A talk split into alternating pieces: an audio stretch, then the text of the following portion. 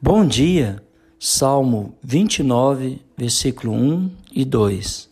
Tributai ao Senhor, filhos de Deus, tributai ao Senhor glória e força, tributai ao Senhor a glória devida ao seu nome, adorai ao Senhor na beleza da sua santidade. Estes salmos está convocando todos os poderes celestiais a louvar a Deus, a engrandecer a Deus, a reconhecer que só o Senhor é Deus, que somente Deus deve ser exaltado. Ele é o poder mais elevado e, e a Ele nós devemos obediência e adoração. Visto que o céu é aqui concebido como se fosse um templo. Os seres celestiais são vestidos como os sacerdotes ministrantes do templo terrestre, isto é, em vestes santas. Esses filhos, ah, parece que é uma referência aos anjos, aos seres celestiais, aos poderes celestiais. E todos esses poderosos devem a sua força ao Senhor.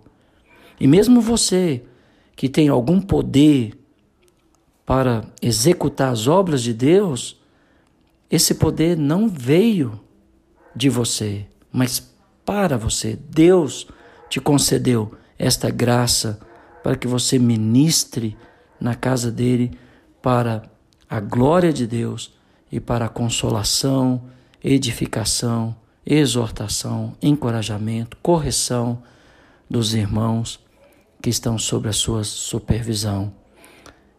Tributai ao Senhor a glória devida. Uh, esta glória só pertence ao Senhor. Ele é o Criador, Ele é o sustentador, uh, Ele é o originador o alvo de toda a criação, especialmente dos seres inteligentes, tanto dos céus quanto da terra. É o Deus que deve ser adorado, a quem pertence toda a devoção no mundo espiritual e no seu mundo e no meu mundo. Em palavras, em obras, devemos devotar ao nosso Senhor, glória devida ao teu nome.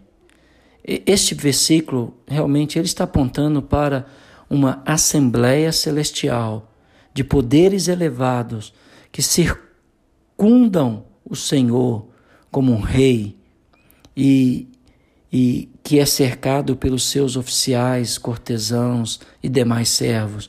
Ele está vestido em vestes resplandecentes um sinal de sua posição absoluta sobre todos.